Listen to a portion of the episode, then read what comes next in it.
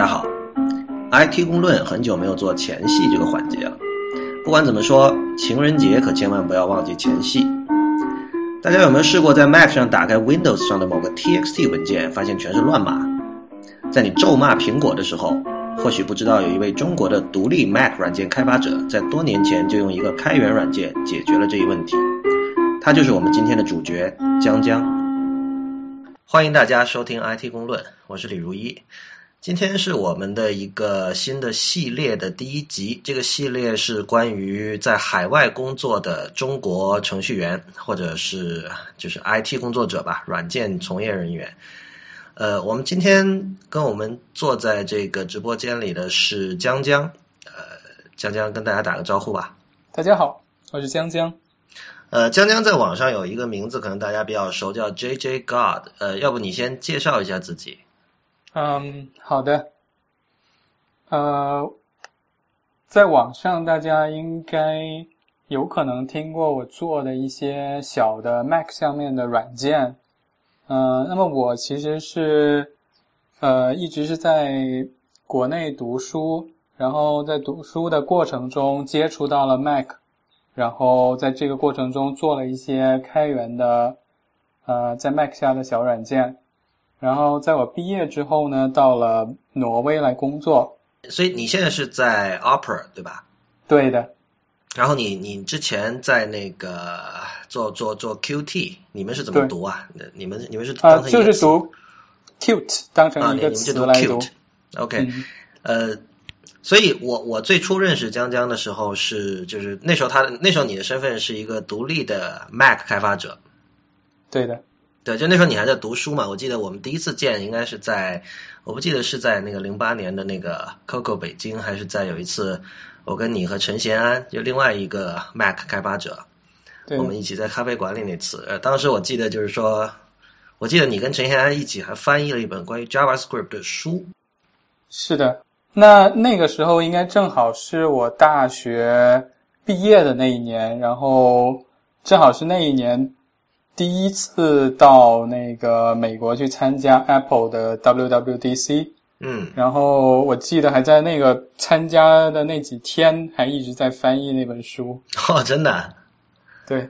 就是白天去开会，然后晚上回到那个青年旅社的时候就接着翻译，因为那个正好他时间特别紧张，要在那几天的时候把样稿给赶出来。是。所以，呃，江江写过的几个软件，我觉得现在可能大家比较熟悉的应该是那个改修改版的 TextEdit，就叫 TextEdit Plus。你你能介绍一下为什么当初要做这样一个东西吗？嗯，因为从我一开始用 Mac，可能 TextEdit 就是非常非常常用的一个软件，因为不管你编辑什么文本都会用到它，然后。普遍大家反映最烦人的一点就是说，因为你有很多文档，如果是直接从 Windows 下面拿过来的话，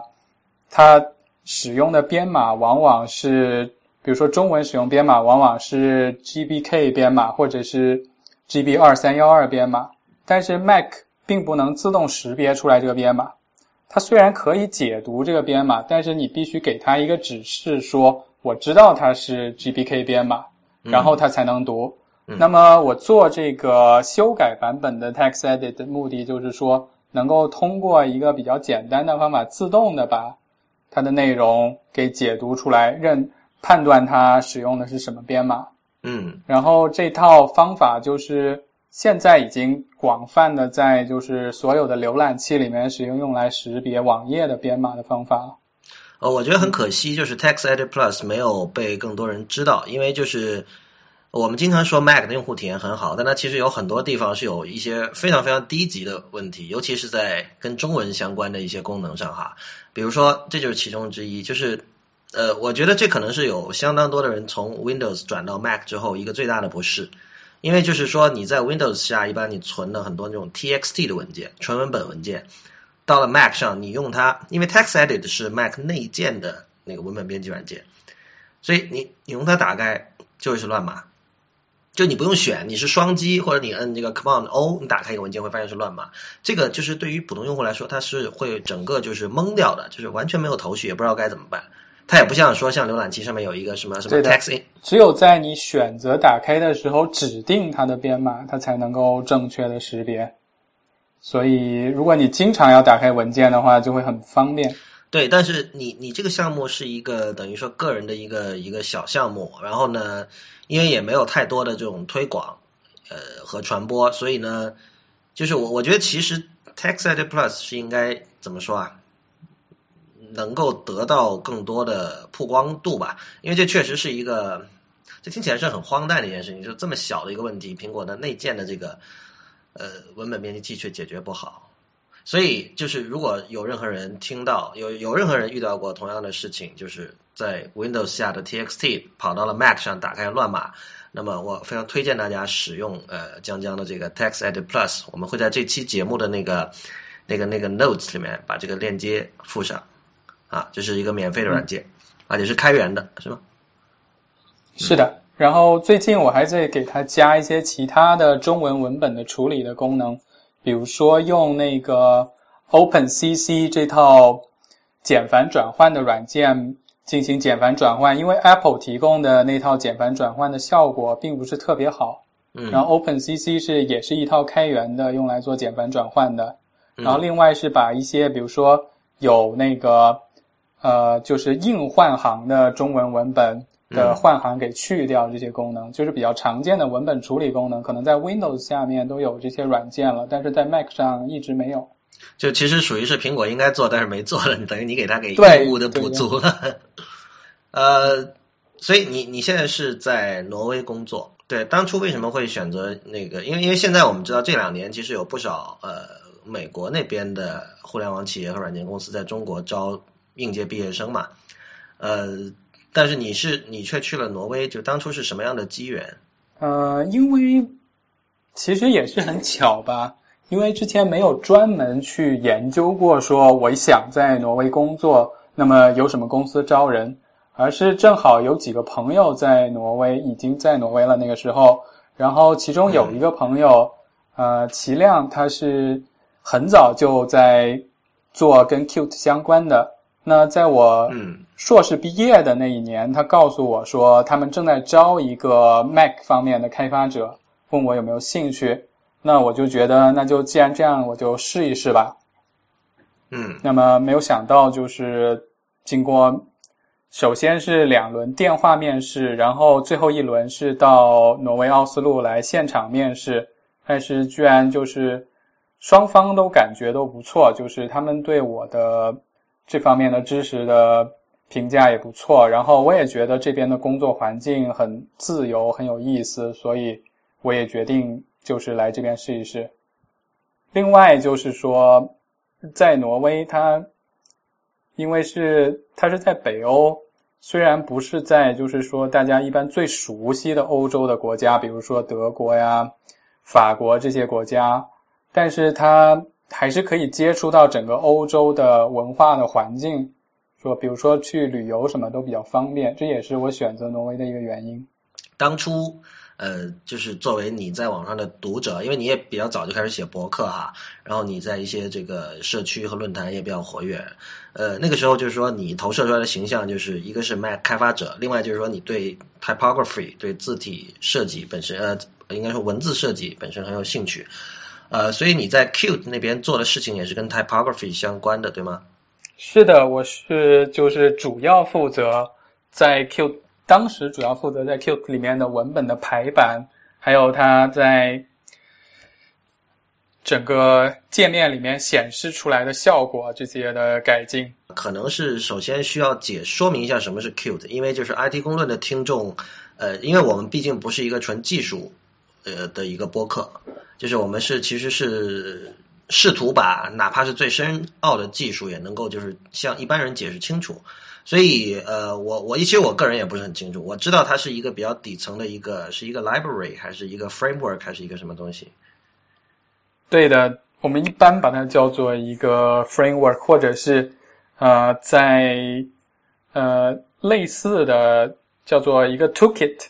啊一个工具箱。相当于开发一个软件的工具箱。嗯，哦，你知道我我我最初怎么知道这个东西？是那个当当时玩 Linux 的时候，然后里面好像有一些这种 dependency，有时候你要装某一个、某一个软件，它它就需要你先装了 Qt 才能够呃，这装装了 Qt 才能够装，所以那个时候我知道有这么一个东西。是的，最有名的 Linux 下面的基于 Qt 的软件就是 KDE 套件，是整啊，对对对对对，就一整套 KDE 的那个桌面环境都是基于 Qt 开发的。嗯。呃，另外还比较有名的，可能大家听过的 Google Earth 是基于嗯。Qt 开发的，嗯。然后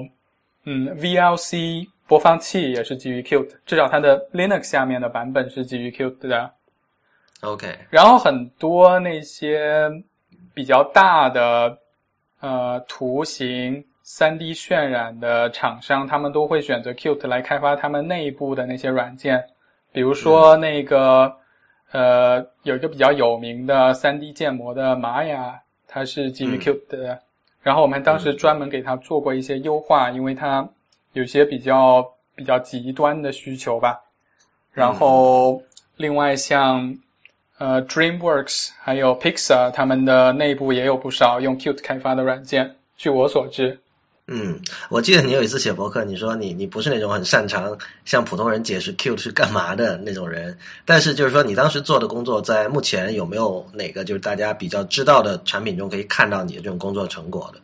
在 Qt 的时候的工作成果？在 Qt 的时候，工作成果应该大部分都是一些比较底层的优化，然后修改 bug 这些东西，就是很少有一套就是全新的系统在那里做，因为 Qt 毕竟已经是一个历史很久的一个软件了。是，呃，然后所以任加任何一个新的功能的时候，他们都要反复斟酌。所以在我当时，因为已经呃大家的重心并不在就是开发新的功能上，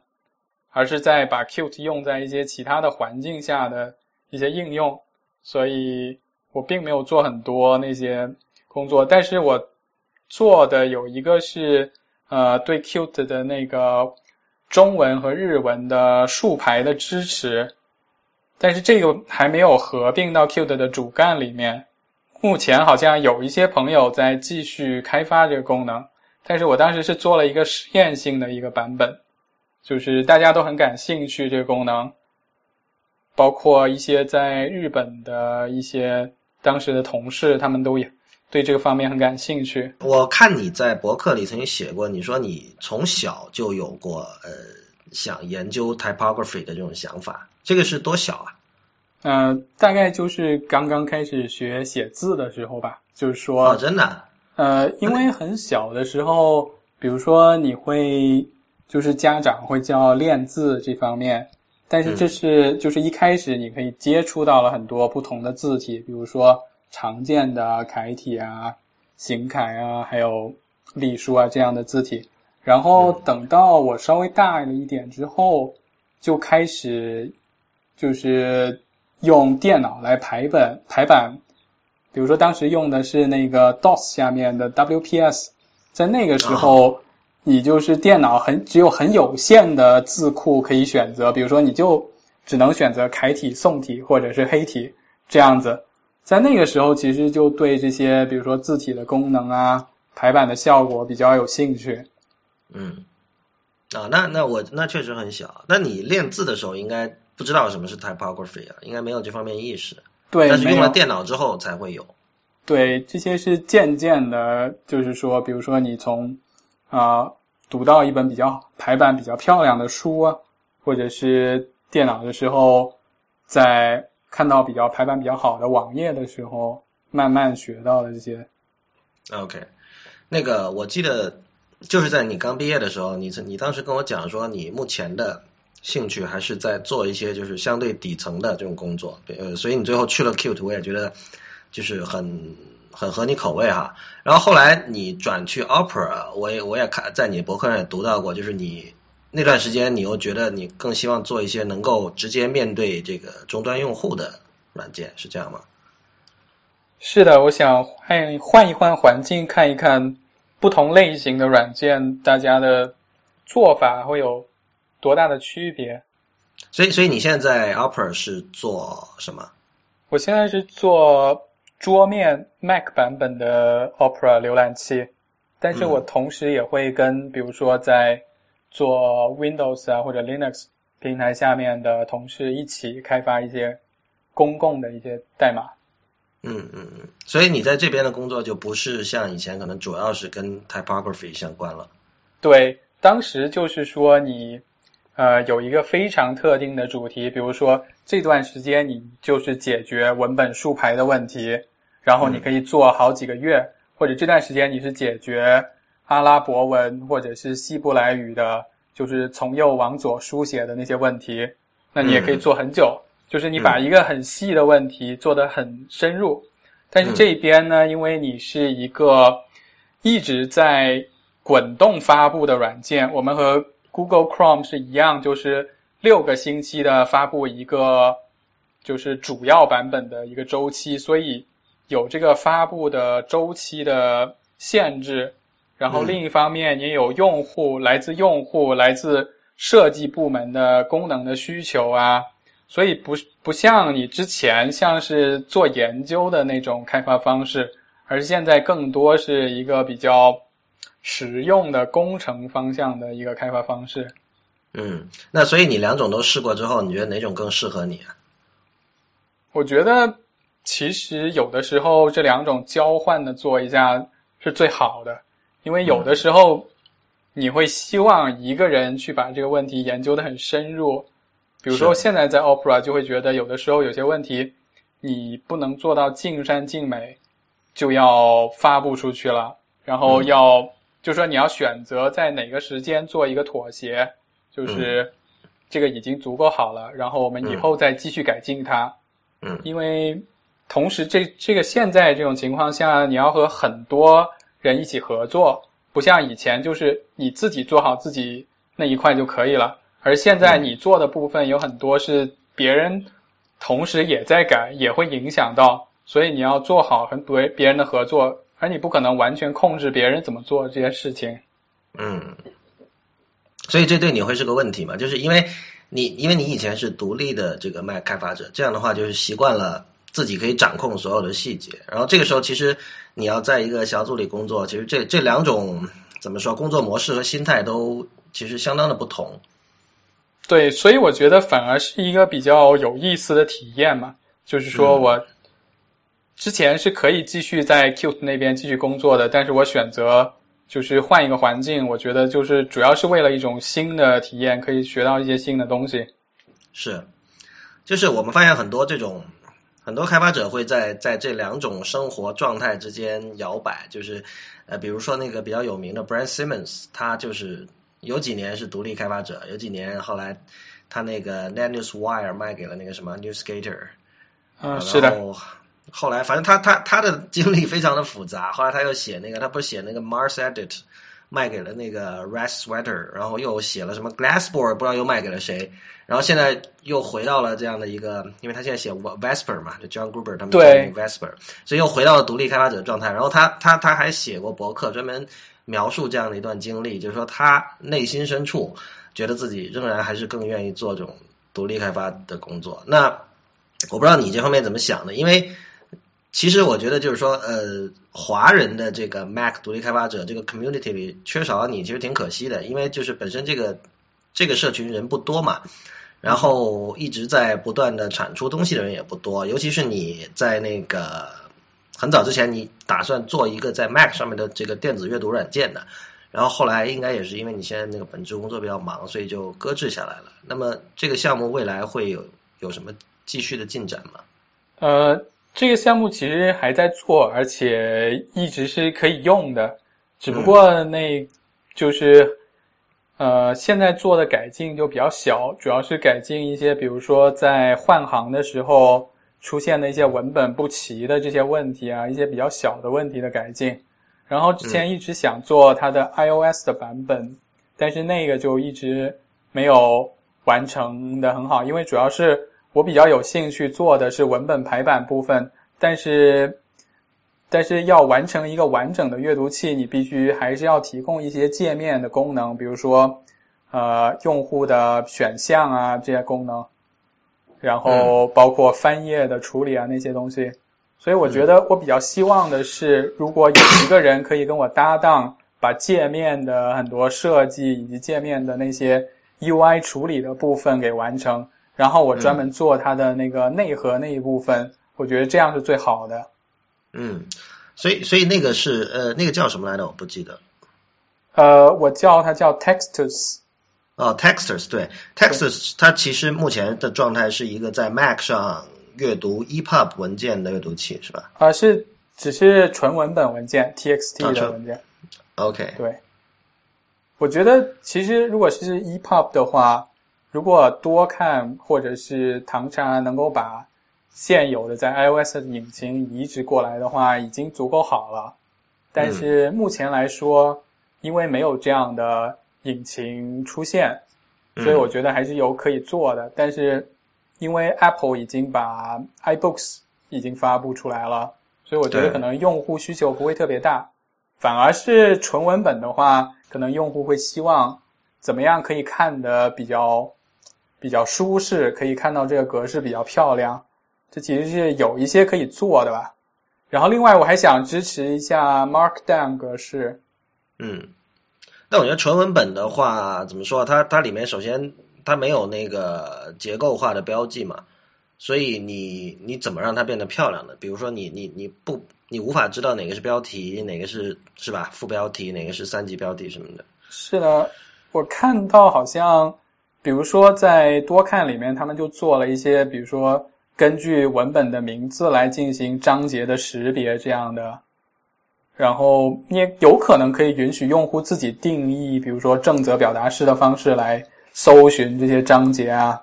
然后另外像我提到的，如果这个文本能够是 Markdown 格式的话，那样的话，我们也可以自动把它转换成，比如说不同的字体、不同的大小，这样的话可能看起来会更漂亮一些。嗯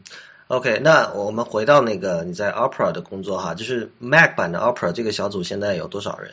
嗯，最近我们招了两个人，但是目前开发现在是有六个人。嗯。然后在挪威有两呃有四个，嗯，在波兰有两个，然后负责测试的也有六个，所以加起来现在有十二个人。啊，为什么在波兰会有两个人？呃，因为 Opera 很早就在波兰开办了两个办公室，OK，分别在波兰的两个城市。嗯，在当时他们可能就觉得波兰的工程师比较。比较勤恳，比较老实，比较好用吧。至少我觉得是这样子的，就是他们相对来说比较听话一些，相比在，比如说，呃，在北欧的这些比较要求要平等的工程师文化里面，相对来说，波兰他们就是属于那种比较实用的方式。嗯。所以波兰的做 Opera 的桌面开发的人还挺多的哦，是吗？我估计加起来应该有六七十人吧。OK，反而是波兰要比在奥斯陆的要多。啊，这个还挺有意思。所以，所以那欧洲其他的这种大型的软件公司也有会说把呃一部分的这种工作外包到波兰去做嘛？呃，应该也是有的。具体到波兰，我不是特别清楚，但是像比如说 Skype 是一个在欧洲比较比较大的公司了，那么他们也在，呃，我记得好像是在爱沙尼亚还是在哪个国，还是在匈牙利，他们有自己的就是比较大的研研发的中心吧？对，因为我我有一个朋友，他的那个就是 Skype 还是哪里的那段简介，他说就是原来 Skype 的总部在爱沙尼亚，我一直印象很深。呃，是的，然后像 Spotify，它是一个总部在在瑞典的公司，嗯，但是它也有一些在其他的国家的分布，据我所知，嗯，就是除了美国和瑞典之外，虽然这两个是最大的两个研发的地方。对于欧洲的公司，这样其实挺普遍的。你指的这样是这种呃异地式的工作，还是就是在多点设立公司？比如说以前我们在那个 Cute 那里开发的时候，他们是就是以前那个公司叫做 Trotek，也是一个挪威的公司。然后他当时是在呃挪威，然后在德国的柏林和慕尼黑都有分部。对，这样的话就是这几个地方其实时区很多其实是一致的嘛，所以就其实没有太大问题。对，然后就也就也换句话说，你们也很习惯这种异地的这种办公模式。对的，如果有需要的话，也可以把人派到波兰去，或者请他们过来进行，比如说一周到两周的那种 hackathon 啊，或者是那种短期的这种冲刺性的开发，也是可以的。嗯。或者是如果新招了一个人，要让他熟悉一下，比如说团队的氛围的话，也可以把他派过来一起。嗯，如果让你比较一下，就是 Opera 和那个之前在 Trotech 就做 Cute 的时候，呃，这种工作，嗯，工程师文化吧，或者说整个工作文化氛围，你觉得有什么区别？基本上在挪威的公司，他们都很相像，就是没有很明显的区别，嗯，就是。它是一个非常非常平等的文化，就是说，你和你的你的 manager 或者你的管理的人员只是一个不同的分工的差别，就是双方并没有说啊，他就要比你高级，所以大家和自己的 manager 都是很平等的说话。嗯，这这一点是比较呃具有挪威特点的，在我工作的两个公司都是这样。嗯，然后另外一点就是说，大家对，呃，所谓的 work-life balance 非常非常的明确，就是一到要下班的时候，就马上就，绝对是个人的时间，然后一到要休假的时候，他完全不需要，就说理论上来说，你是要跟你的 manager 说一声吧，但是他是不能拒绝你休假的。嗯，就是你有这个假，就必须今年就可以休这么长的时间。嗯，所以我觉得可能更大的是可能在和中国国内的一些公司的文化有区别吧。但是挪威本身他们区别不大。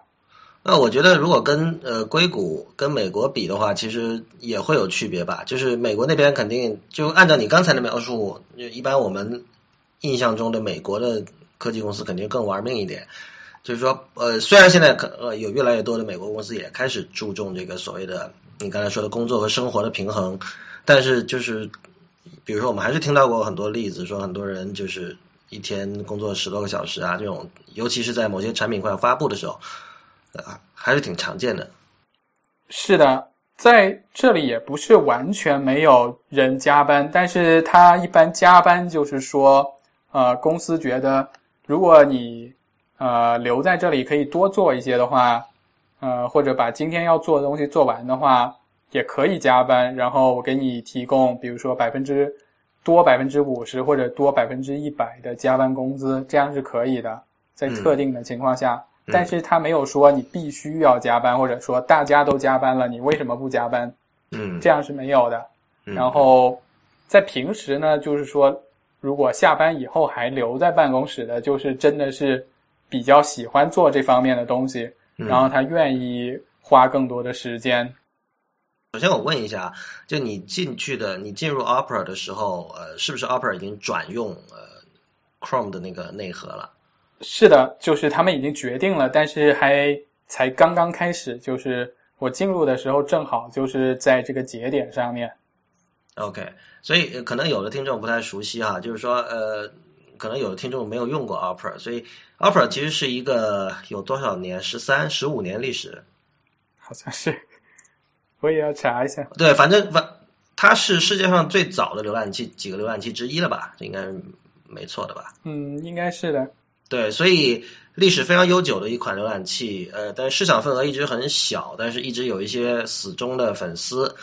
呃，那么它，那如果大家看过那种有它那个 logo 是一个红色的一个 O 字，因为叫 Opera 嘛。那么，嗯，它它在以前就是因为浏浏览器，我们知道里面有一个叫内核这么一说嘛，内核就决定了，呃，所有的那些文字和图片以什么样的方式被显示出来。那么以前 Opera 用的是一个叫 Presto 的一个内核，这个内核就只有 Opera 一家用，然后其他的几家，比如说像 Safari，呃，用的是那个叫 WebKit 的那个内核，呃，然后像 Firefox 有它自己的内核叫 Gecko，然后这个 Chrome 有自己的内核，然后但是但是就在是几个月前的时候，Opera 决定是去年吧，Opera 决定就放弃了那个 Presto，呃，Presto 就是以前是一个一直是一个非常小众的一个内核，因为只有他一家用嘛。然后他决定转用那个 Chrome 的那个内核，就当时在这个浏览器界算是一个大事儿吧。这样的话，我觉得对于这个 Web 开发者肯定是件好事，对吧？就是他要处理的这种情况会少了。因为以前的话，你写一个什么特殊的效果，你如果去 Opera 里测试，很可能你可能要做很多额外的工作，才能够确保它在 Opera 里也能够正常的显示。但是现在等于说 Opera，那如果你在 Chrome 里能正常显示，你在 Opera 就可以正常显示，对吧？对。基本上是这样，很少会出现一些非常特殊的情况，所以其实对于 Opera 来说也省了很多事情，因为之前呃开发这个 Presto 内核，他们的团队主要的工作就是解决各种各样的兼容性的问题，嗯，而没有任何精力去开发一些更新的、更尖端的这些新的 Web 技术的功能了，嗯，就是说。大部分的时间都是花在，比如说用户报告说这个网站不兼容，那个网站不兼容，所以他花了很多时间在追赶其他的引擎上，但是花在就是开发自己专门的技术上的时间就少了，所以这是主要的选择改用这个 Chromium 这个引擎的目的。嗯，对，这个打个比方，就有点像是这个微软放弃了 Windows Phone，然后转用 Android。这样的话，本来如果你是个第三方开发者，你本来还要单独做一个 Windows Phone 的版本，虽然没什么人用，但是你可能还要支持。但是现在你就不需要支持这个版本了。对，嗯，对我。然后我自己发现一件事情，就是因为我我的 Opera 就是呃 Mac 版的 Opera 有很长时间没有更新了，然后它到那个好像从十版本十二还是十四是没有办法一下跳的，通过那个就是自己本身内建的更新功能跳到最新的这个十九，对吧？对的。呃，我不知道现在有没有开始推送这种更新，但是在就是新的 Opera 新的内核的 Opera 发布之后做的决定是，不向用户主动的推送这样的更新，而是通过一些比较温和的办法去告诉他，告诉他们就是说我们重写了一个版本，如果你有兴趣的话，你可以试一下，然后它可以导入以前版本的那些数据。但是还是缺少了一些功能，其实很像就是最近 Apple 他们的那个新版的 iWork 和旧版的 iWork 之间的关系，就是 Apple 没有删掉你的呃之前的 Pages 啊 Numbers，但是它装了一个另外的版本，但是很多用户发现，哎，少了什么 Apple Script 的支持啊，少了很多功能。那么就是其实 Apple 也是这样子的，它就是。就是说，我们重写了很多东西，所以现在一开始这个新的版本可能有些功能要比旧的版本要少，但是我们承诺会在以后会慢慢把它加上。其实对于 Opera 来说也是很相像的这样的情况。嗯，所以如果要你来总结一下 Opera 的优点，主要是什么？就是因为我们知道它的这个市场份额确实很少嘛。那这个时候，如果你想让别人向别人推荐 Opera，你会怎么讲？呃，Opera 目前来说呢，主要是它和 Chrome 相比，会有一个比较更显得更 Mac native 的一个界面，就是我们花了很多时间在呃界面的简化设计上，就是不把界面做的过度的复杂、过度膨胀，而是把一些不需要的一些用户的部件都隐藏起来，或者是就是一个重新对界面的一个思考吧。然后这是第一个方面，就是我们想把它做的尽可能的像一个 Mac 的软件，而不是一个在别的平台下跑的软件移植到 Mac 下来的那个样子。嗯，这是第一点。然后第二点是 Opera 它有一些呃比较独特的技术，比如说那个新的这个版本里面叫做越野模式，或者是叫做呃。记得好像是叫 On the Road 还是什么的这个模式，就是以前的在那个 Opera 的迷你下面用的那个叫 Turbo 功能，就是可以用一些呃代理的浏览器、代理的服务器来加速你访问一些平时访问起来比较慢的一些网站，这一点是比较呃有特色的功能吧。另外就是说，在你离线的时候，它可以缓存一些网站这样子。嗯，我我其实印象中一直 Opera 是一个就是各种各样这种小的这种新鲜的功能很多的一个浏览器。呃，你刚才说 Turbo 我有印象，然后我记得它以前还有一个实验性的版本吧，它是可以对网页进行分页处理的，那个叫什么来着？现在我现在还有吗？那个？呃，应该现在还是一个比较实验性的功能吧。OK OK，但是之前还有一些其他的功能正在陆续加回来，就是一些比较有特色的功能。啊，说起来，那个你们那里有一个大牛嘛，是那个那个 Hakom Valley 是吧？就是 CSS 的一个很重量级的人物。对，他是 Opera 的 CTO，他主要做些什么呢？他主要是做一些跟那个 CSS 的规范有关的一些工作吧。他是那个一开始 CSS 的规范的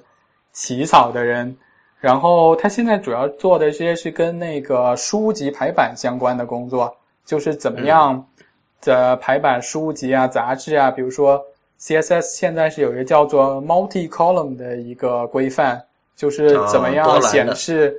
呃，在不同的在不同的多栏的情况下，怎么样把文本从一边把文本流从一边引到另一边去？这样的这些规范，然后，然后同时，Adobe 也在发展一个叫做 CSS Region 的一个类似的规范。所以目前来说 h a w k o m 它做的是一个类似于 CSS Region 的东西，但是他认为这个要更简单一些。嗯，啊，又把他名字读错了，Howcom。我记得他们好像呃，因为那个我认识另外一个你们公司的同事，就告诉我说，就是他自己跟别人讲，就是说你直接读 how come 就可以了，像英文的那个 how come 一样。是的，但是在挪威语里面发音稍微有一点点区别，但是对于别的国家的人来说，应该他是无所谓的。嗯，对你刚才说那几个，我其实挺有兴趣。我记得当时我刚我刚才讲那个分页的功能，好像。那个就是你们的那个官方博客那篇文章，就是他写的，就是说他好像这几年一直对于呃怎么样在浏览器里进行这种固定版式的排版，一直在做这方面的研究，是吧？对的，他最近刚刚在一个就是比较著名的网页设计者的一个网站叫做 A List Apart 上面发了一篇文章，叫做 CSS Regions Considered Harmful。哦，就是相当于炮轰这个 Adobe Adobe 力推的标准。对，这这是个问题啊，就是凡是要有这种新的东西出来，就是有有就就马上要开始门户之见就要开始了。对他一直是对这个方面有一些比较独特的见解吧。嗯，但是这只是就是说目前 Opera 开发的一个。比较专门的方面嘛，就是一个试验性的一个想法和功能，嗯，所以呃，并不是一个主要的研发的一个重点吧。是，虽然我们在也也在给呃 Google 贡献一些改进它目前的 multi column 支持的一些代码，嗯，就是我们想一点一点的把它现有的支持改进，而不是去力推一个全新的标准。目前的做法是这样的，因为 Adobe 它花了很多时间去力推他们的这个 CSS region，但是最近有一个新闻，就是说 Google 呃完全的拒绝了这个 CSS region 进入 Chrome，所以引起了很多争议吧。那个说到实验性项目啊，就是你们还有一个在 iOS 上的一个浏览器是叫 Coast 的，对，那那个那那是一个就是。反正它的设计是采用那种，就是尽量把那个 Chrome 减少，就尽量把边框减少，整个是全屏的，各种按钮，就有点像我们我们我们前几期有一次讨论 Facebook Paper 的时候，我们讨论过这件事情，就是这种所谓的无边框 Edge to Edge，或者你叫它 Chromeless，什么都好，是这样的一种一种设计风格，而且它整体来说，你乍看上去它不像一个浏览器，更像一个某种多媒体展示系统，然后包括它也不会把地址栏搞得非常突出。就你一进去，你看到的可能是嗯，它不是以九宫格的方式呈现，但是是以另外一种方式呈现了一些就是比较有名的，比如科技站点啊或其他网站。所以，所以这个这个项目的缘起是怎么回事？呃，这个项目主要是它的创始人他当时觉得说，现有的在比如说移动设备，在手机上，在 smartphone，在 tablet 上面的浏览器，都是一个简单的把桌面浏览器的模式直接照搬过来，比如说地址栏，比如说书签，比如说 tab 这些概念直接照搬到了移动设备上，但是它主要是想。如果我们专门为移动设备设想一个新的、全新的浏览器，那我应该怎么做？比如说，在 Cos 里边，它就极力淡化了地址栏的概念，而是说你比如说打几个字母，它就自动的把它显示出来，显示了一个图标，然后根据它的那个网页的 favicon 或者是它的图标，把它。以一个像像一个 App 的一个方式呈现给用户，然后也没有什么 Tab 的概念，不像你常见的浏览器在一个 Tab 之间一个很小的标签之间点来点去，而是而是把它做成一个像那个 iOS 的任务切换的功能那样子，就是如果你不要你不要的网页，就把它往上一甩，就把它删掉这样子。对，但就就这个听起来就是还是主要是这种 cosmetic，就是就是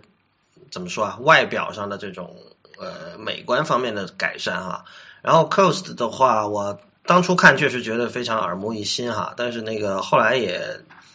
当然因为我自己确实是一个很依赖地址栏的人，就是我总是知道我想去什么站，然后我很多时候我也能记得那个站的这种网址。所以一般来说，我看浏览器，我还是先去找地址栏。所以可能这样的一个浏览器，就是像 Coast 这样的产品，可能确实不太适合我。对的，我觉得应该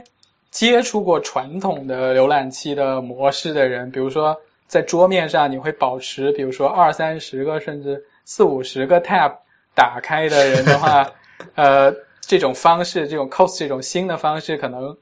确实比较难习惯。我自己也比较难习惯。但是我觉得，如果让一个从来没有用过浏览器的人，从来没有用过桌面电脑的人，拿到他的 iPad，就让他来选是用 Safari 还是用 Coast，他可能会选择用 Coast。我觉得难说啊，因为就是说完全没有接触过浏览器的人，当然我们知道，就是比如说我们都听说过有很多这种呃中国的用户哈，不是有的人可能年纪比较大，有的人可能就是他没有他上网比较晚，然后。他一切是从百度开始的，比如说他要去新浪，他不会打 s i n a 点 com 点 c n，他是去百度搜索新浪，然后直接点。其实，其实这种使用的行为模式和那个 Coast 的设计者想象已经很像了。对，或者是通过那种比如说好一二三这种导航网站，其实把就是那些常用的网站的链接，像就是所谓的 Speed Dial 的方式。作为一个一个图标展示给用户，其实跟导航网站是差不多的一个概念。对，这里的区别就在于这个 Code 这种比较洋气，然后很可能是太洋气了，它牺牲了这个怎么说单页的信息密度吧。像号一二三这种做法，就是你可以摆一大堆的链接上去嘛。是的，嗯，呃，对，所以所以这个就是对这一类产品的我的一个疑点吧，就是说是不是说呃很依赖于就是这种。或呃，就不太习惯于手动输入网址的那些人，他可能没法接受说你只给他这么稀疏的这么几个网页可以选，他需要的真是那种满屏，然后呃比较 comprehensive 的，什么都包括在里边了，各种百科大全，就是所谓的这种入口页嘛。我只要在这个页上，我什么都有。所以这可能是一个问题。然后那个你在我我我其实一直有看你的博客，然后。我发现你你其实写的东西很杂，一般人可能就是对你在技术方面的这个成就比较有了解，但是我注意到你写非常详细的写了你在挪威买房的经历，呃，然后你还写过写过一些就是怎么自己构建家庭影院的文章，还写过这个跟烹饪有关的文章，对吧？呃，我们上次见面的时候，你也跟我聊起一种特殊的那种做牛排的那种方法。呃，我我就想到一件事情，就是以前那个 Marco Arman，就是 Instapaper 的创始人，他他说他他说 I want to be a power user of everything，对，就是他他喜欢那种各种事情都是读各种东西，然后了解各种各样的信息，然后综合分析做一个判断，然后要选出一个最适合自己的这种工具，然后要把整套东西要研究透。我我感觉你也是这样的人。对，我觉得我写。博客的目的其实和 Marco Arman 很像，就是说，呃，以前可能主要就是在软件方面的技术方面的兴趣吧，但是现在可能兴趣很多是已经转向了，比如说买到了一个比较有意思的一个硬件，然后怎么用它，或者是呃呃，在一类东西里面选择一个比较好的东西。这方面，比如说，呃，像 Marco 他写过，比如说像，呃，怎么样做咖啡比较好，然后写过什么样的那个加湿器比较好，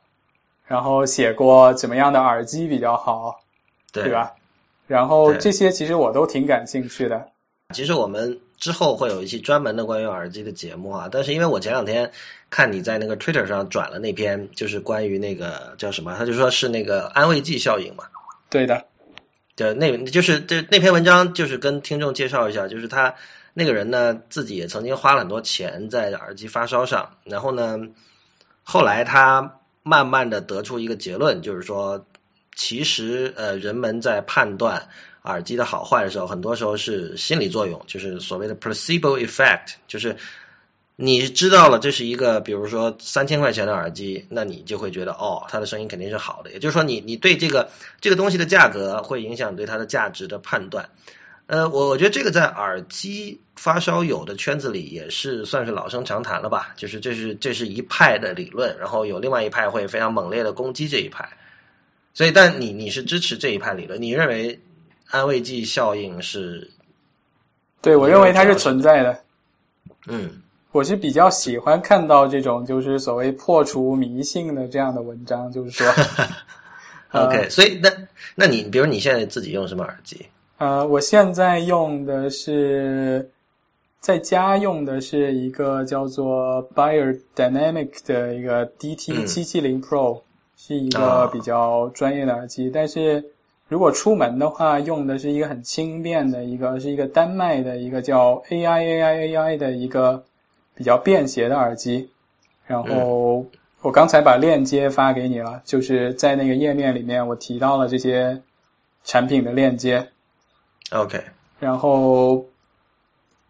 然后在单位，因为我们是开放式的办公嘛，就是和国内很多公司都一样，都是开放式的，所以有的时候旁边会比较吵，所以就带了一个那种 BOSS 的叫做主动降噪的耳机。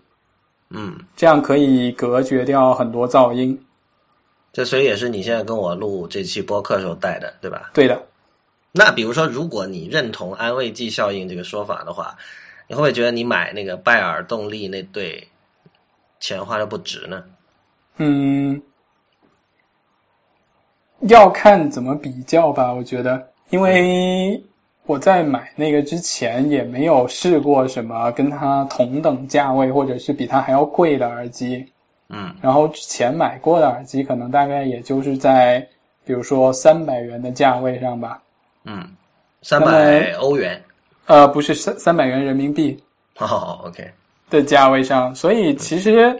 跟那些耳机比起来的话，这个的进步还是挺明显的。另外，它是一个封闭式的一个耳机嘛。所以它设计起来，其实你还是能够感觉到它的效果，呃，确实要比那种比如说常见的开放式的耳机能够效果要好一些。嗯，就是就是单纯的物理上的一个效果，其实都不是它里面的构造怎么样。对我我我对这个话题其实有很多想说的，不过我我准备留到下一期耳机专题那期再说。呃，但我我的我基本上我觉得。就是安慰剂效应是没有问题的，就是如呃，其实什么是心理效应，什么是生理效应呢？这这种东西很多时候它界限其实是模糊的。就如果说呃，安慰剂效应让你爽到了，这没有什么不好呀。对呀，但是我觉得，对于像很多东西，你就应该觉得是够用就好了。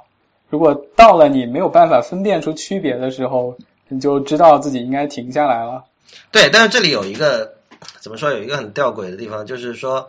你你永远可以说服自己说我没有办法去呃听出区别，是因为我的功力还不够深厚。因为永远有人会跟你说他能听出区别，然后就说哦，这是大牛，我要向他学习。然后慢慢的，你可能是呃半骗半哄了自己，然后过了一段时间，你发现哎，我也能听出区别了。当然也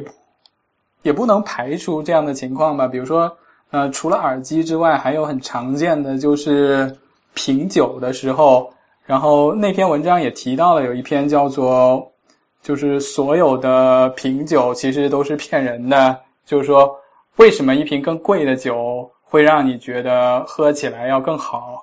其实我觉得是一个类似的情况。嗯，我我就想到音乐哈，音乐在这点上，我觉得其实是它它对于这种现象有点免疫。因为你有没有想过，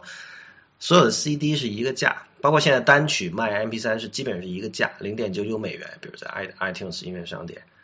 他就把这层这个价格的对你的心理的这种影响给抹抹掉了。所以在这种情况下，你你可以比较。相对来说比较均衡的去判断一首歌的价值，对吧？没错，我记得好像那个 John Gruber 提到过一个，就是就是说有一些东西它就是已经被叫做变成了 commodity 了，就是你哪怕有再多的钱，你也不可能买到呃一瓶比现在只花两块钱可以买到的可口可乐更好的可口可乐，就是它只能。做到这样子了，对对对，我也记得他写过这个。对我，我对你的一个印象就是说，你你呃，你对这个世界的兴趣基本上都是从这个 intellectual 的角度出发的。就是说，你比如说你刚才提到说，你你在做 cute 的时候，你是做相对底层的工作，然后到了 opera，呃，你会做这种可能跟更跟这个直接消费者直直接用户相关的一些工作。然后当时我问你说更喜欢哪个的时候。呃，你当时回答我说，你觉得这是一种新的学习，就是你你是会希望不断的去探索未知的领域，然后这对你来说更多的是一种智力上的一种一种乐事，是这样？嗯，应该是的吧？对，因为我觉得所谓的 power user of everything 其实就是这个意思，就是很多时候你你你，因为我不知道你对音乐的这个态度是怎么样的，就是。你你可能就是对你来说，我不知道像耳机和音乐两个孰轻孰重呢？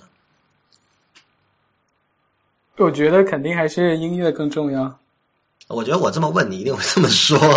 对吧？对。但是我觉得所谓就是说 power user 吧，应该就是说你在选择某些产品或者选择做某些事情的时候，你花了一些思考，然后后来你觉得。这些思考是得到了回报的，你得到了一个奖励，就是你花了这些时间思考，而不是说任意的选择了一个方向。对，这个这个肯定是这样。我是想到有一些人，他就是他就是不会对某一些领域有兴趣，但是你给我感觉是那种就是你未来你对任何一个领域发生兴趣，我都不觉得奇怪的人。我刚才说 intellectual 其实是这个意思。比如说，比如说有的人就是你你觉得他一辈子。他也是很聪明的人，但他可能一辈子都不会对字体有兴趣，就是这样。但是我觉得应该大部分人吧都会有至少一个特别特别呃特别特别专门的一个兴趣，就是可能和别人是不一样的，然后他就对这方面特别感兴趣。对我来说，就是字体和排版方面的东西。OK。呃，我们说一下这个挪威的生活吧。就是挪威是一个英语普及率很高的国家，对吧？是的。但但是你你也是要去学一些挪威语，对吧？对，因为虽然绝大部分的年轻人他们的英语都说的非常非常好，嗯，但是还是有一些老年人，然后还是比如说还是有些从别的国家来的移民，他们是就是只学了挪威语的，嗯，然后另外就是还是有很多这样的，就是呃公共的告示啊，以及媒体啊，他们都是只用挪威语的，就是说，如果你要把它再翻译一遍回英语的话，你还是要多花很多时间。嗯。所以啊，所以这个是你自愿的学的，不是说因为工作会需要你去参加就是什么考试之类的。对工作不会不会需要要参加考试，嗯但是如果你学了的话，你也可以就是方便你获得他的永久居留权，这是一个比较好的地方，就是最大的一个一个动力吧，其实就是嗯，所以你是有移移民的打算的。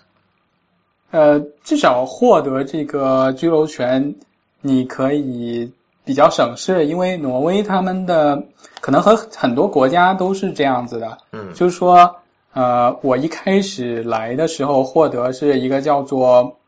呃有技能的一个工作人员，Skilled 就是说他认为叫 skilled worker，你是高中以上的学历，雇你的公司又可以证明付给你的工资在一定的水平以上，就是说他要证明就是在本国雇不到这样的人，所以才必须申请签证把这个人雇过来嘛。所以是这样的，但是这种签证的限制就是必须是跟你所在的公司关联的。一旦如果你辞职的话，你就必须重新申请一个申请一个另外一个挪威的公司雇佣你的一个工作签证。所以这样的限制就是说，我没有办法住在挪威，但是同时给一个其他的国家的公司工作。我觉得如果获得了永久居留权的话，这样就可以比较省事。比如说之前有一个就是呃机会是到 Mozilla 工作，但是我选择了没有去那边工作，其中一个原因就是我想现在想留在挪威。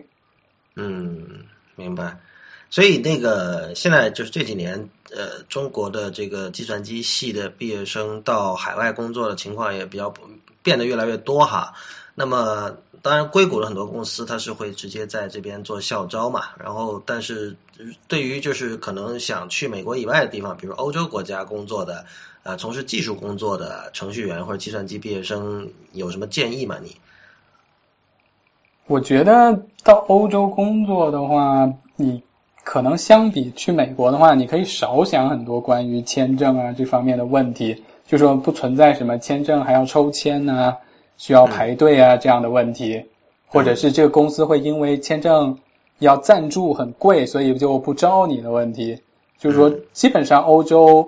包括我们知道比较常见的，在德国啊，在荷兰、在法国这些。他们都不会因为说因为签证的原因不招你，就是说你只要能够证证明你的实力，这个公司就会有兴趣把你招过来，然后包括把你